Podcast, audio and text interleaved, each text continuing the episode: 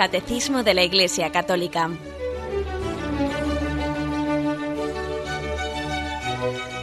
Un programa dirigido por Monseñor José Ignacio Munilla, Obispo de San Sebastián.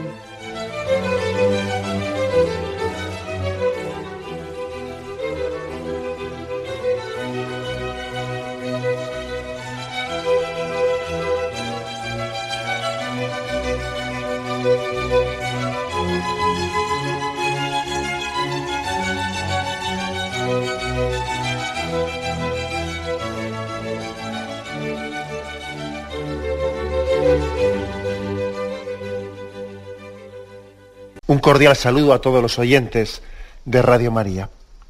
Un día más, con la gracia del Señor, proseguimos el comentario del Catecismo de nuestra Madre la Iglesia. Estamos en la explicación del sacramento del matrimonio y hay un apartado que el Catecismo reserva para este, con este título, para este asunto, matrimonios mixtos y disparidad de culto. Matrimonios mixtos permitidme la broma, eh, porque no se refiere a matrimonio mixto de hombre y mujer, que eso se, sobre, se sobreentiende, ¿no?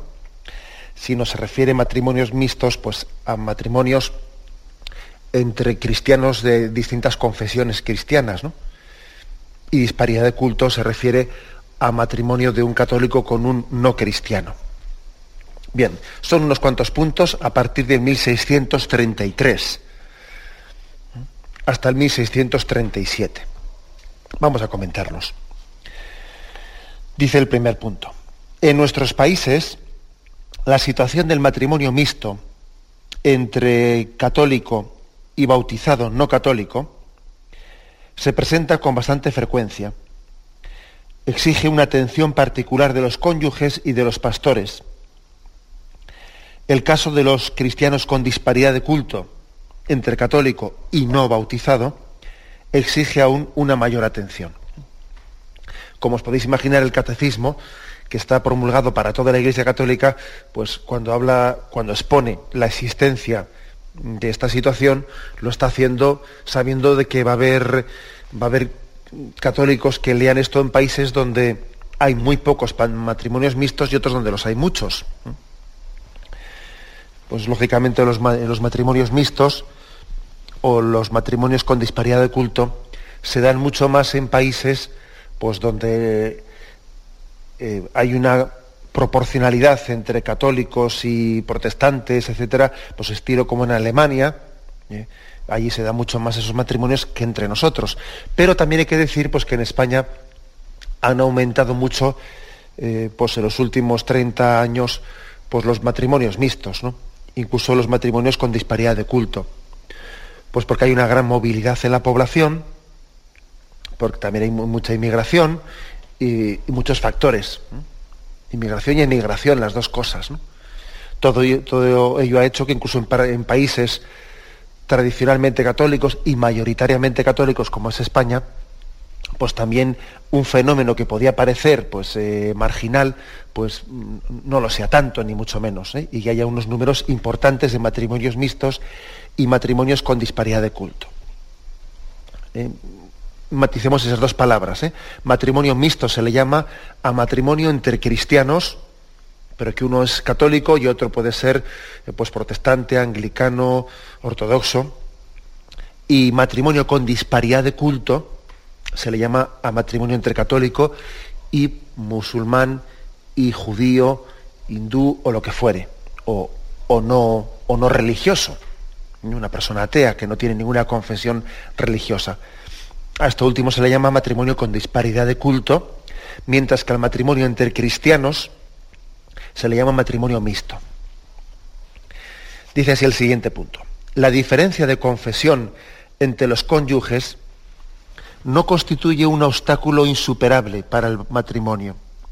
Cuando llegan a poner en común lo que cada uno de ellos ha recibido en su comunidad y aprender el uno del otro el modo como cada uno vive su fidelidad a Jesucristo. Pero las dificultades de los matrimonios mixtos no deben tampoco ser subestimadas. Se deben al hecho de que la separación de los cristianos no se ha superado todavía. los esposos corren el peligro de vivir en el seno de su hogar el drama de la desunión de los cristianos. La disparidad de culto puede agravar aún más estas dificultades. Divergencias en la fe, en la concepción misma del matrimonio, pero también mentalidades religiosas distintas pueden constituir una fuente de tensiones en el matrimonio, principalmente a propósito de la educación de los hijos. Una tentación que puede presentarse entonces es la indiferencia religiosa. Bueno, en este punto el catecismo afirma, primeramente hablando al nivel de los matrimonios mixtos, es decir, entre cristianos, pues que la diferencia de, confesión religiosa, el hecho de que uno sea católico y otro protestante, anglicano, ortodoxo, lo que fuera, no es un obstáculo insuperable para el matrimonio. La Iglesia no prohíbe ese matrimonio, ni, siquiera en el caso de disparidad de culto, no lo prohíbe. Si quiere decir que el Señor puede llamar, y de hecho llama a personas, les da una vocación matrimonial pues con una persona no católica, o sea, que es decir, que tal cosa no se puede excluir, que de hecho se da, se ha dado, ¿eh? Y se seguirá dando, que el Señor puede tener ese designio concreto ¿no? para, para algunos de nosotros. Ahora bien, afirmando esto al mismo tiempo, también eh, la Iglesia lo dice, pero sin ocultar las dificultades. Dificultades a dos niveles distintos, ¿eh? porque una cosa es la dificultad a nivel de matrimonio entre cristianos, que de hecho pues sí existen esas dificultades, ¿no? El hecho de que todavía pues no hayamos logrado en ese movimiento ecuménico la plena unión entre las comunidades cristianas, entre las confesiones cristianas, pues eh, esa, esa herida que afecta a la unidad de la Iglesia, esa herida, pues lógicamente también cuando uno se casa con un protestante también se pasa la herida al seno de la familia. Y, claro que puede haber concepciones, pues mm, aspectos morales, aspectos incluso espirituales que pueden dificultar, ¿no? Que pueden dificultar eh, una, una vivencia en comunión dentro del matrimonio. Puede haber dificultades.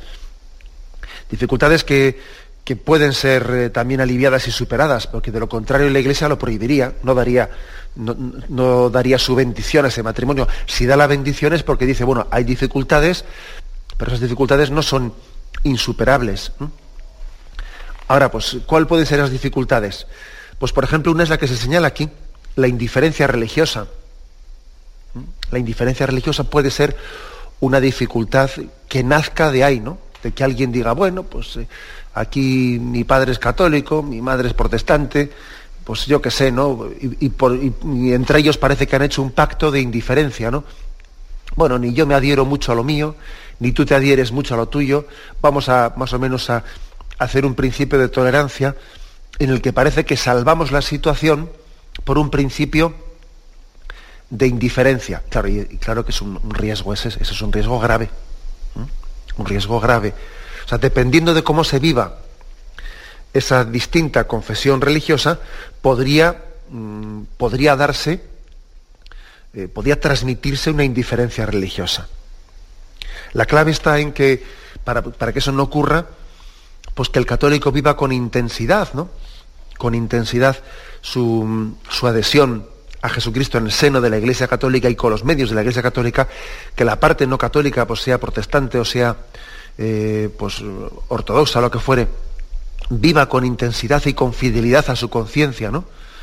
Y con los medios de su comunidad concreta, ¿no? Pues su, su, adhesión a Jesucristo, y que lejos de decir, bueno, para estar juntos vamos a eh, alejarnos, no vamos a ser muy fieles cada uno a nuestra confesión, porque entonces no vamos a, poder convivir bien. Vamos a, optar por la indiferencia o por la eh, mediocridad como forma de que así nos unamos los dos en la indiferencia. Mal asunto es ese. Mal asunto es ese. Solamente en la fidelidad, ¿no? A la propia conciencia, la fidelidad a las propia, a los propios medios que uno ha recibido en su iglesia o en su comunidad, ¿no? Solamente así se podrá tener una comunión entre nosotros, sabiendo, sabiendo que es más lo que nos une que lo que nos separa a los cristianos. ¿eh? Que nosotros reconocemos pues, eh, la validez del bautismo de, de, los demás cristianos, que es lo sustancial también, lo que nos configura Cristo y lo que nos hace hijos de Dios. ¿no? Por tanto, cuanto más fieles sean un católico y un protestante o un, pues un anglicano, lo que fuere, ¿no? Cuanto más fieles sea cada uno a esa, a esa educación que ha recibido en el seno de su comunidad cristiana, más capacidad habrá de comunión dentro del matrimonio. Ojo con la, con la tentación de decir, vamos a salvar nuestra, nuestra divergencia, pues por la vía de la, ¿eh? por la vía de, del enfriamiento religioso. Si tú te secularizas un poco y yo me, como católico y yo me secularizo un poco como protestante o como ortodoxo, pues bueno, pues dos personas secularizadas ya no, parece que son tan distantes, ¿no? Mala comunión es esa, la que está basada en la común secularización, mala comunión. Es Cristo el que nos une.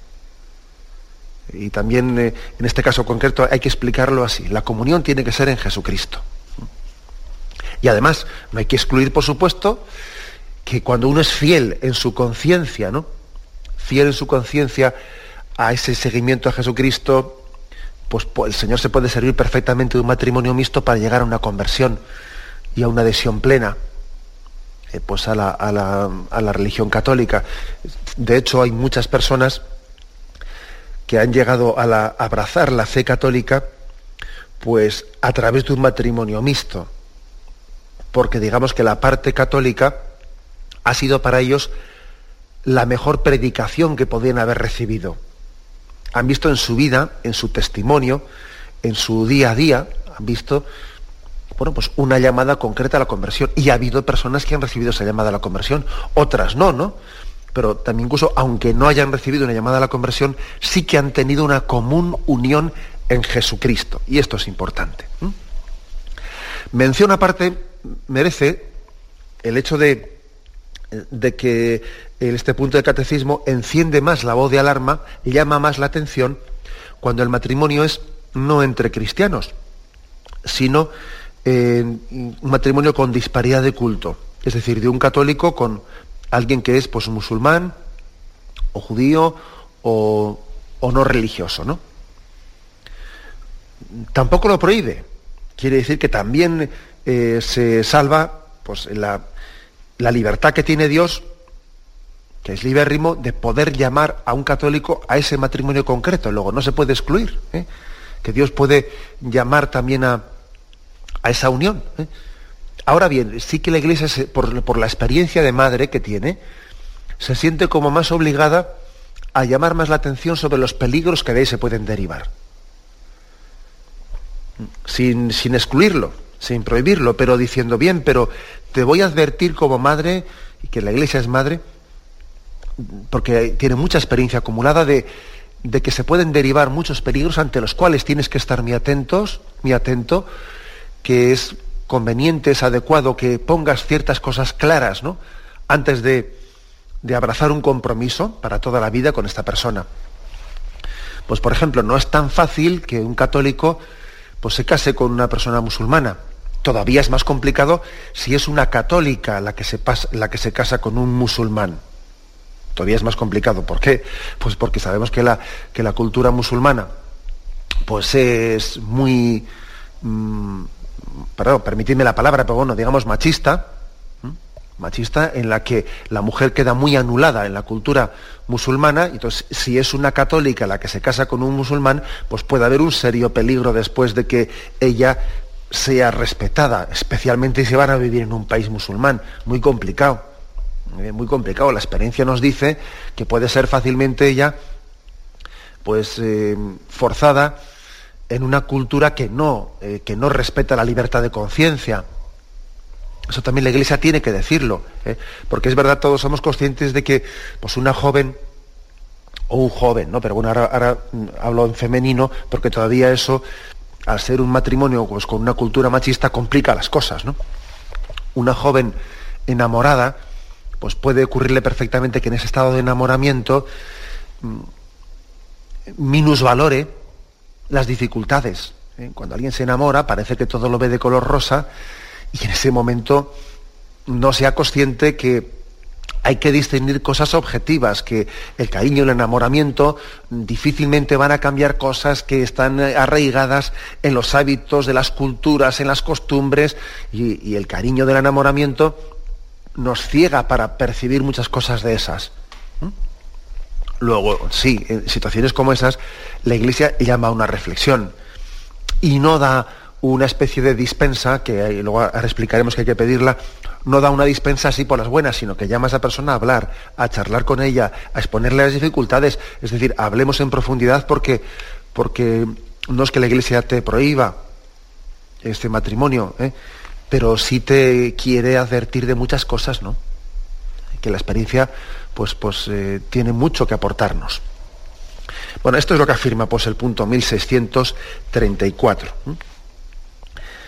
Eh, haciendo, como veis, una, distinción en que eh, si se puede, eh, el Señor puede llamar a un católico a un matrimonio mixto o a un matrimonio con disparidad de culto. Ahora bien, al mismo tiempo que afirmamos que puede llamarlo, también creemos que es necesario hablar de las dificultades, ser conscientes de ellas, discernirlas, ante un discernimiento, pues ante las situaciones concretas, familiares, etcétera para ver luego si esa llamada que yo creo que he recibido, pues está un poco eh, también contrastada, ¿no? Contrastada con un discernimiento serio. Bien, tenemos un momento de reflexión y continuamos enseguida.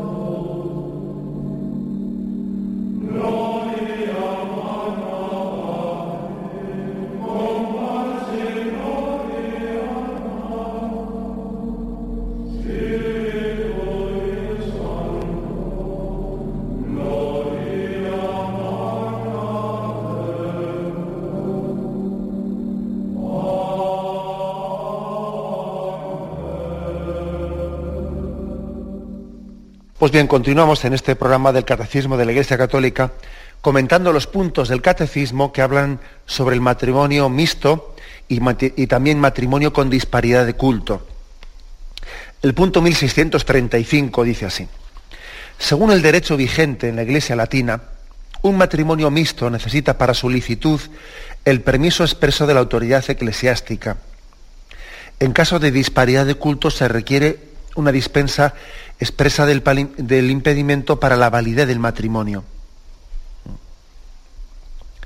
Este permiso o esta dispensa supone que las dos partes conocen y no excluyen los fines y las propiedades esenciales del matrimonio, así como las obligaciones que contrae la parte católica en lo que se refiere al bautismo y a la educación de los hijos en la Iglesia católica.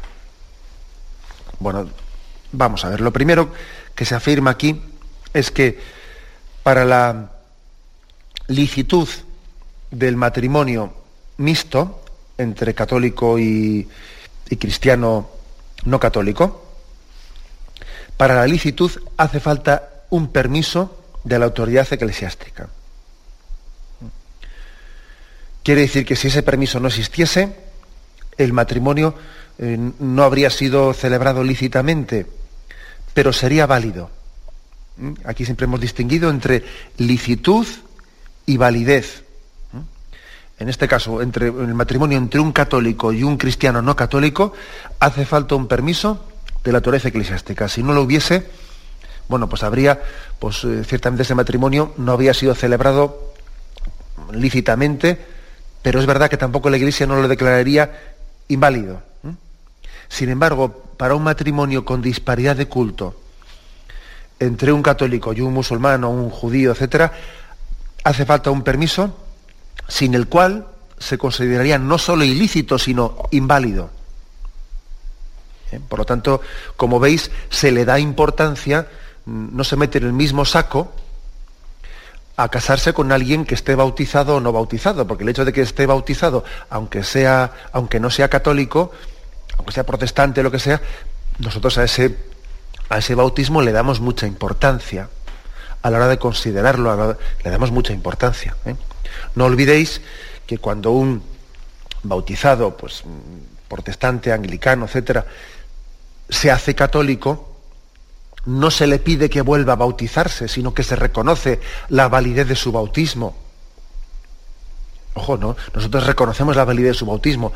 Luego eso también trasladado, eh, proyectado, aplicado al tema del matrimonio tiene su importancia. No tratamos igual eh, al matrimonio entre un católico y un protestante que entre un católico y un judío. No, no, es distinto. ¿eh? O un musulmán, no es, lo mismo. Sin embargo, hace falta ¿no? ese, ese permiso de la autoridad eclesiástica, bien sea para los matrimonios mixtos o bien sea para los matrimonios con disparidad de culto. Hace falta ese permiso. ¿Para qué? Pues lo dice aquí, porque supone que ese permiso se da con una serie de condiciones. Ese permiso pide una serie de reflexiones, ¿no? Eh, supone que las dos partes conocen y no excluyen los fines del matrimonio y asumen esos fines del matrimonio.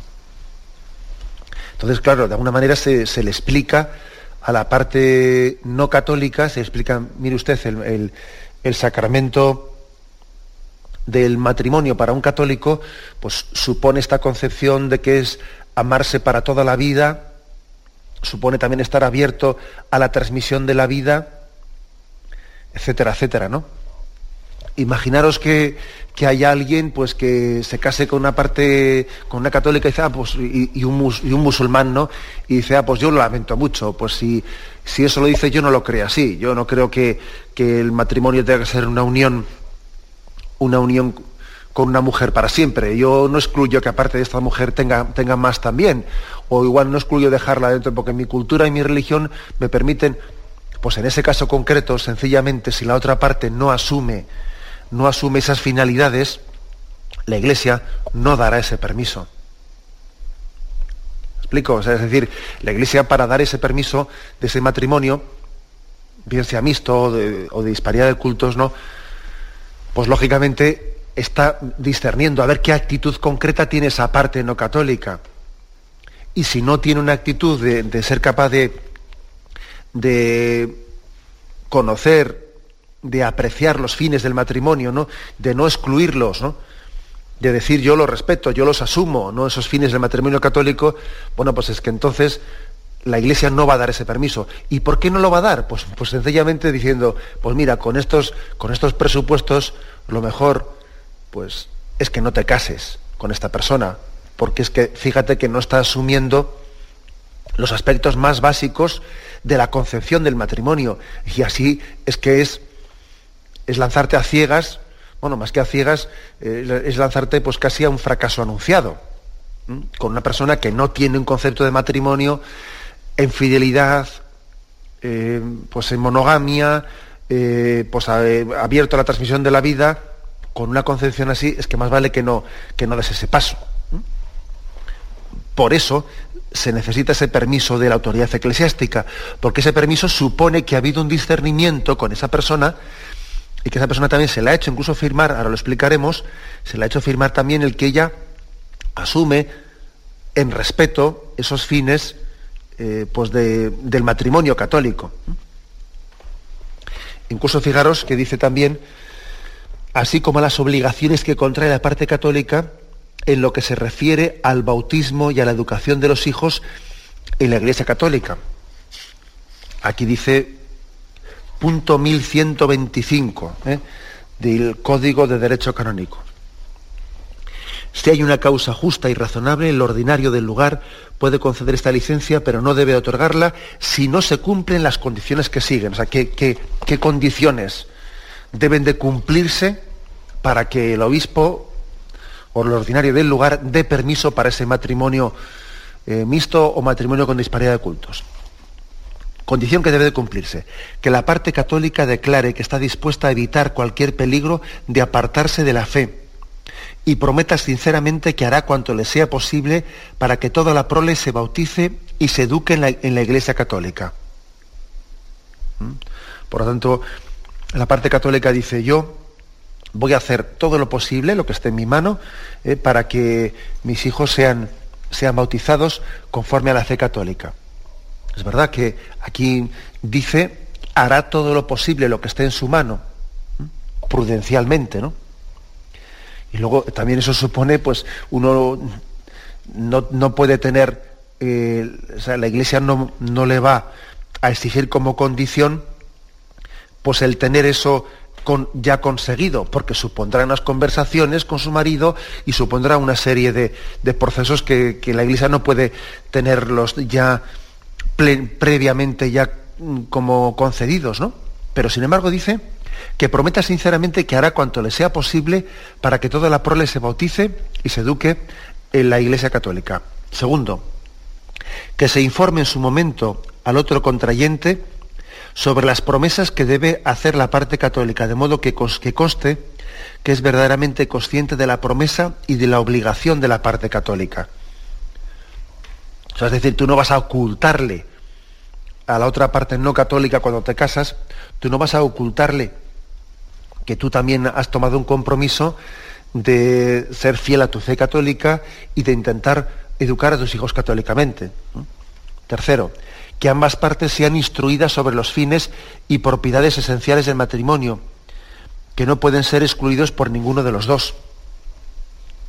Es decir, para que un matrimonio sea válido, hace falta que ninguno de los dos miembros excluya los fines del matrimonio. El amor en entrega fiel, ¿eh?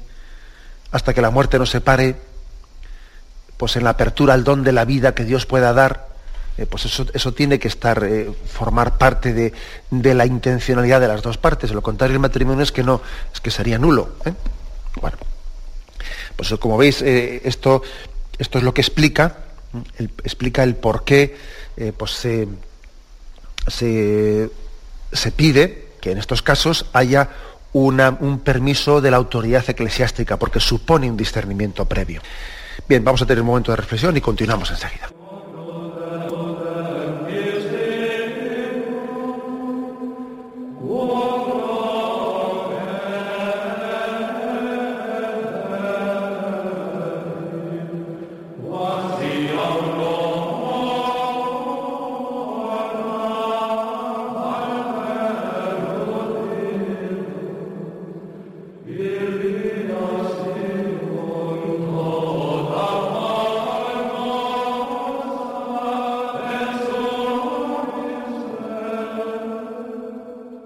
Pues estamos comentando estos puntos del catecismo, el 1633 al 1637, que hablan de los matrimonios mixtos y matrimonios con disparidad de culto.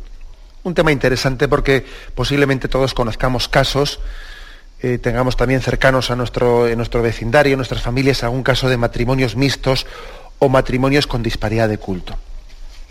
Y estábamos comentando en el punto 1635 cómo se pide ese permiso expreso de la autoridad eclesiástica, bien sea para la licitud o para la validez de estos matrimonios, en el caso de matrimonio mixto o matrimonio con disparidad de culto.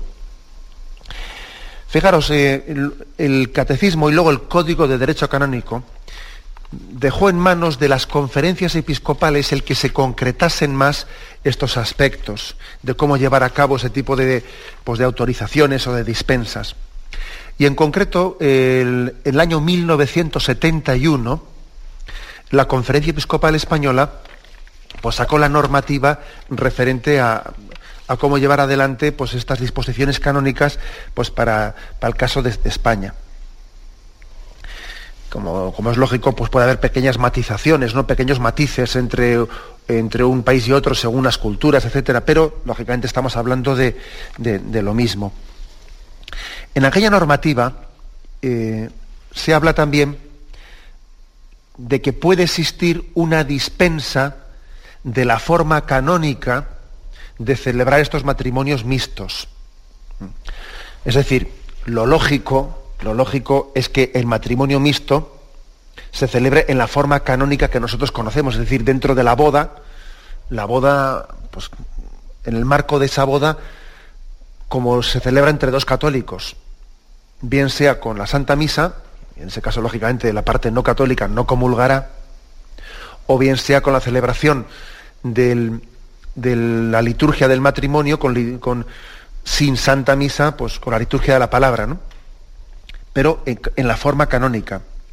Ahora bien, eh, esas disposiciones ¿no? aprobadas por la Conferencia Episcopal Española también nos dicen que cuando concurran causas graves que dificulten el cumplimiento ¿no?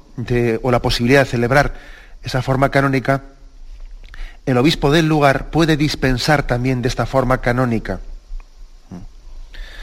Pues porque igual hay una oposición irreductible de la parte no católica que no está dispuesta a celebrar esa, esa celebración religiosa católica. O también dice aquí, o, hay un número considerable de familiares de los contrayentes que rehuyan esa forma, o por peligro de, pérdidas de amistades muy arraigadas. Eh, bueno, es decir, por, por causas, o, si una, o si una ley civil extranjera obligase a uno de ellos al menos a formar eh, a tener que tener una forma distinta de la canónica, porque puede ocurrir que alguien igual se case pues con fuera de España con una persona no católica y que allí haya también pues una ley civil extranjera que le obligue a que el matrimonio tenga que tener lugar con otra forma distinta. Bueno, o sea, puede haber situaciones complicadas, ¿no? Situaciones complicadas en las cuales aquí lo que dice es que el obispo puede dispensar, puede dispensar de la celebración canónica católica normal y darle validez de matrimonio católico a otra forma distinta de celebrar eh, esa, unión. El, ordinario, el obispo, la iglesia, puede, en un caso particular de estos, a un católico, darle validez de sacramento católico a otro tipo de celebración que, que sea realizada con otro culto no católico o incluso con, con una unión civil celebrada en determinado país, en determinado lugar, una unión civil a la cual el obispo, el obispo católico, le concede un permiso de que también tenga validez sacramental católica, que, que esa unión tenga, sea reconocida como sacramento católico. ¿Mm? O sea que daros cuenta que también la Iglesia Madre. Pues está, está también adaptándose en gran parte ¿no? a esa, a esa mm, situación concreta de ese católico. Alguno igual estaréis pensando, pero eso cómo es posible? ¿Cómo es posible que la Iglesia eh, en ese caso considere como sacramento, mm, sacramento válido, sacramento matrimonial, algo que no está hecho en la forma nuestra? ¿Eh? Bueno, pues fijaros que la explicación de esto es que el sacramento del matrimonio de hecho, la forma en la que nosotros ahora mismo, canónicamente, la forma en la que celebramos el sacramento, pues no ha sido siempre la forma desde toda la historia de la Iglesia, más bien ha sido la forma de los últimos mil años, pero previamente en el primer milenio, eh, la forma canónica actual, en ese marco litúrgico, etcétera, en la que nosotros celebramos el matrimonio, pues no se celebró así. O sea, sencillamente la, la consideración de sacramento del matrimonio tenía lugar pues con un consentimiento entre los esposos que tampoco era hecho públicamente y con ese marco litúrgico tal y como lo hacemos ahora. Luego, si, si no siempre ha sido la forma canónica del sacramento del matrimonio tal y como ahora la tenemos, la Iglesia puede dispensarla, porque es algo que no viene de Jesucristo. ¿Me explico? ¿Eh? No es una no es como la celebración de la Eucaristía, un sacramento que tiene, que tiene su forma de ser realizada, que venga del mismo Jesucristo, y la Iglesia no tiene capacidad de cambiarlo. En el caso del matrimonio, puesto que las formas a lo largo de la historia han sido bien distintas, pues la Iglesia por ejemplo, en este caso concreto en el que un católico tiene una dificultad, una imposibilidad, porque la otra parte no quiere o no, se aviene eh, a celebrar ese rito actual nuestro de matrimonio católico, o porque está en un país en el cual eh, incluso hasta se le obligue a una forma civil distinta, puede dispensar de esta forma de recibir el sacramento del matrimonio y darle validez sacramental a ese otro rito incluso civil, siempre y cuando nos excluyan los fines esenciales del matrimonio en ese rito, claro. ¿eh? Se trata de, un, imaginaros un casarse por lo civil en no sé qué sitio en el que no se, no se están aceptando los fines del sacramento del matrimonio, pues lo que es el matrimonio como unión del hombre y la mujer indisoluble y abierto a la transmisión de la vida, pues lógicamente no podrá darle esa validez. Bueno, pues esto creo que es importante. ¿eh? Es importante para que entendamos que estas normas también se están adaptando a situaciones complicadas y delicadas, que, también de las cuales la Iglesia quiere ser tutora y madre. ¿no? Dice el punto 1636. En muchas regiones, gracias al diálogo ecuménico, las comunidades cristianas interesadas han podido llevar a cabo una pastoral común para los matrimonios mixtos. Su objetivo es ayudar a esas parejas a vivir su situación particular a la luz de la fe. Debe también ayudarles a superar las tensiones entre las obligaciones de los cónyuges el uno con el otro y con sus comunidades eclesiales. Debe alentar al desarrollo de lo que les es común en la fe y el respeto de lo que les separa. O sea que en algunos lugares, especialmente donde, pues como pues, lugares donde hay una presencia pues muy repartida, ¿no? De católicos y protestantes, etcétera, pues también pueden y deben haber también una cierta pastoral común ¿eh? Para estos matrimonios mixtos, que también les ayuden a decir cómo ponemos en común nuestra fe cristiana y cómo tenemos también un respeto hacia lo que nos separa. Hay algunas cuestiones que son delicadas. Eh, estoy pensando, por ejemplo, en, el tema de la, de la moral de la moral matrimonial del sentido de la paternidad, de la apertura, de la apertura en la vida. Porque fijaros que nuestra concepción católica, en el fondo era plenamente compartida por los protestantes, vamos, hasta el año 1930 o 34, que es cuando el mundo protestante, cuando las iglesias, o mejor dicho, comunidades protestantes, comenzaron a secularizarse, y en ese momento pues lo, que la doctrina que había sido común junto con los católicos, por ejemplo, con respecto a la anticoncepción y a la apertura al don de la vida, que ellos pensaban exactamente lo mismo que nosotros. ¿eh? Lutero en eso, Lutero no cambió para nada la concepción moral católica sobre la apertura a la vida, etcétera, etcétera. Ellos siempre pensaron lo mismo durante, vamos, desde Lutero hasta el año 1934, por ahí. ¿eh?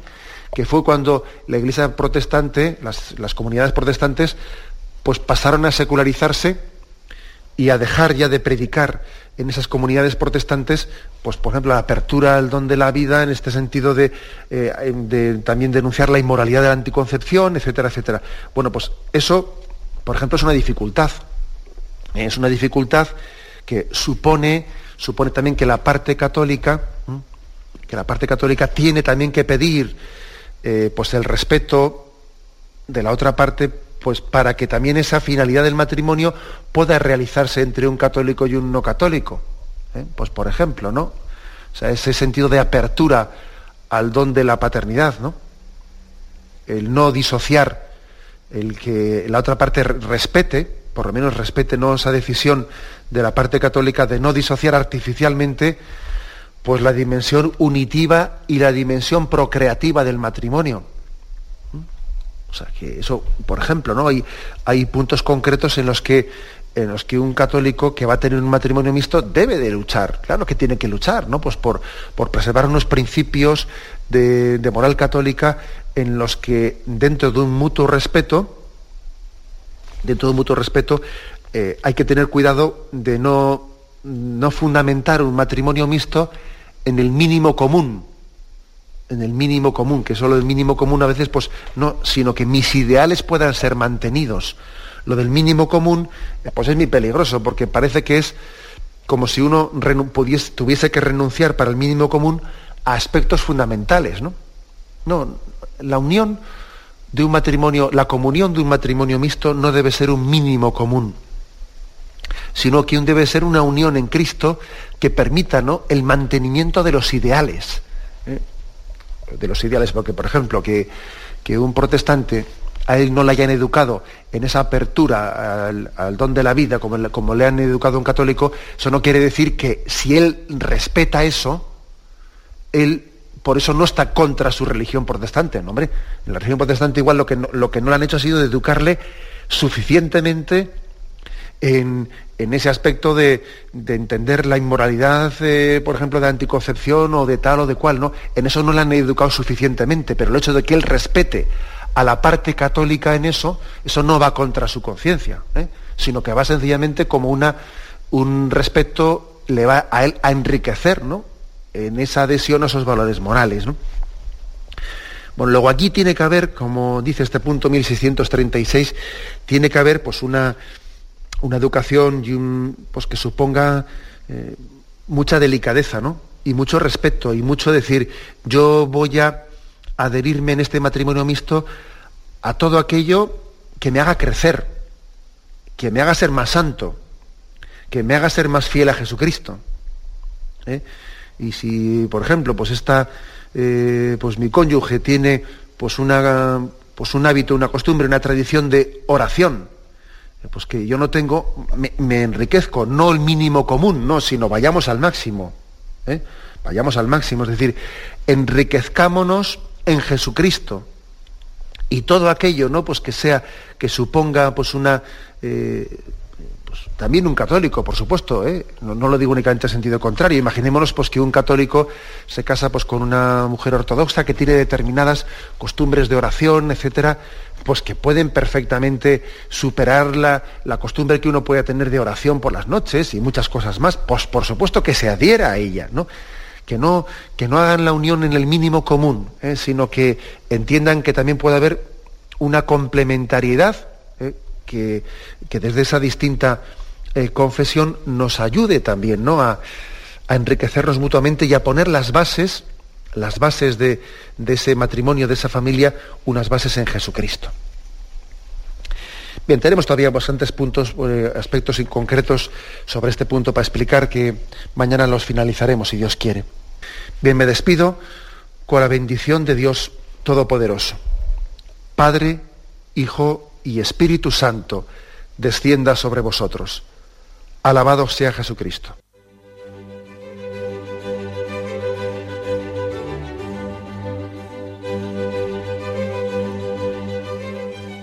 Finaliza el Catecismo de la Iglesia Católica, un programa dirigido por Monseñor José Ignacio Munilla, obispo de San Sebastián.